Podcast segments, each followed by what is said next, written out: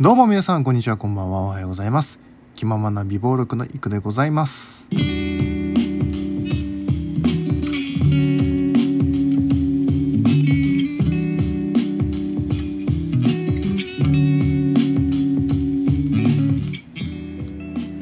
い、えー、というわけで皆さんこんにちはこんばんは。おはようございます。いくでございます。お久しぶりですね。いつぶりでしょうか？もうなんか覚えてないぐらい経ってしまいましたけども、えー、なんとか元気でやっておりますよ。あのー、すっごく寒いですけど。で明日ねいよいよ北陸もね北陸3県もいよいよ雪が降るんではなかろうかというところでございます。まだねあのタイヤを変えてないので あの冬用のね。だからね早く変えないとと思っている昨今でございますけどもあのまああの配信をねお休みしていた間ですねいろんな話すことがねいろんな話すことがいっぱいあって、えー、ちょっとちょいちょいまたね、えトークにして形にして、えー、皆さんにお届けできればなと、え思っておりますのでよろしくお願いします。えこの番組は、え北陸在住の、えゲーム大好き音楽大好きのただのサラリーマンが自分の気持ちを残すための美貌録的ラジオでございます。よろしくお願いします。あのやっと見に行ったんですよ。今日は映画の話です。あのマチネの終わり。これねあの11月のね最初に、えー、公開されました、えー、福山雅治さんそして石田ゆり子さん主演の「、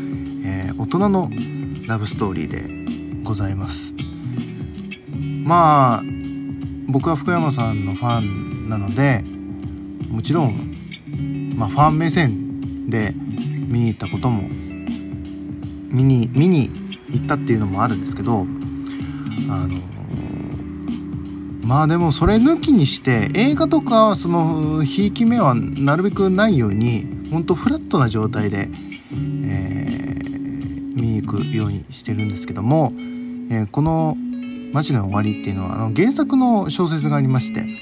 でそれはもうだいぶもう半年以上かな？まあちょっと定かではないんですけど、えー、発売されているのでまああの、ま、多少のネタバレあるかもしれませんけども、えー、まああの今から見に行くよって方は、え、ご注意いただいて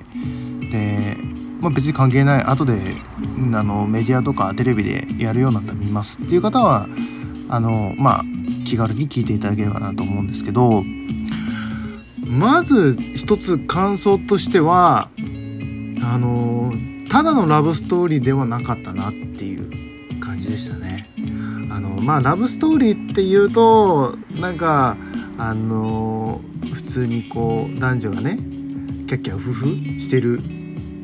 そこからハッピーエンドになってくるのかバッドエンドになるかは分からないですけどまあそういうそれがまあやっぱメインじゃないですかラブストーリーって。だけどこの「マチネの終わり」っていうのはたった3度しか会ってないのに惹かれ合う男女の物語であるんです。あのー、福山さん演じる天才ギタリスト、えー、牧野がですねあのある日あのそのコンサートをねやってたんですよその会場にですねパリで、えー、ジャーナリストをやっている石原裕子さんに演じるあの陽子さんがねあの見に来るんですよね。でそこからあの完全に牧野さん結構もうあの石田さんにほの字になってるんですけどでもあの陽子さんは、えー、婚約者がいるんですよね。アメリカのえー、もう投資家ですよねあの伊勢谷友介さん演じる、うん、婚約しているんですけどもでも石田さんまあ 陽子さんも、えー、その牧野さんのその人柄にこう惹かれつつこう揺ら揺らいで、えー、2人はすごく距離が近くなるんですよね。だけどほっと些細なことですれ違ってしまうという感じなんですけどそのすれ違いの原因がですねあのー、僕原作読んでなくて初見で見たのがすごい正解だったなって自分では思うんですけど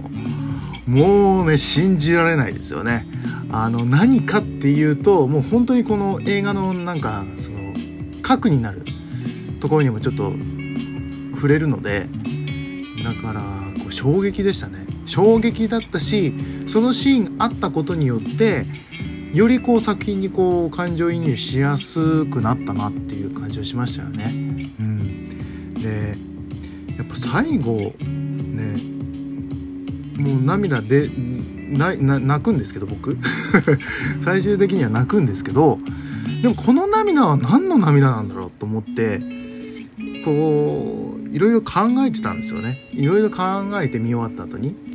この涙はなんか昔の自分が経験した恋愛のまあ全く全部同じってわけじゃないんですけどその陽子さんとか牧野が思うそのあの気持ちもう全部にこう共感してもう本当にその陽子さんのその心境と牧野さんの心境とこうシンクロして出た涙な。かなって、え思いましたね。だからこの映画は見る人のその恋愛遍歴恋愛の経験値によってこう見方が変わってくるんじゃないかなと思います。でねエンディングがですねその小説もそうなんですけどもうねあのもう委ねる感じなんですよね。どうなるどうなるの？この後どうなるの？ここで終わりなの？っていうところで終わるんですけど、まあ、あの監督曰くやっぱりその先はそれぞれあのそれぞれにそれぞれのエンディングがあるっていう感じでだから僕はだからどううん難しいですけど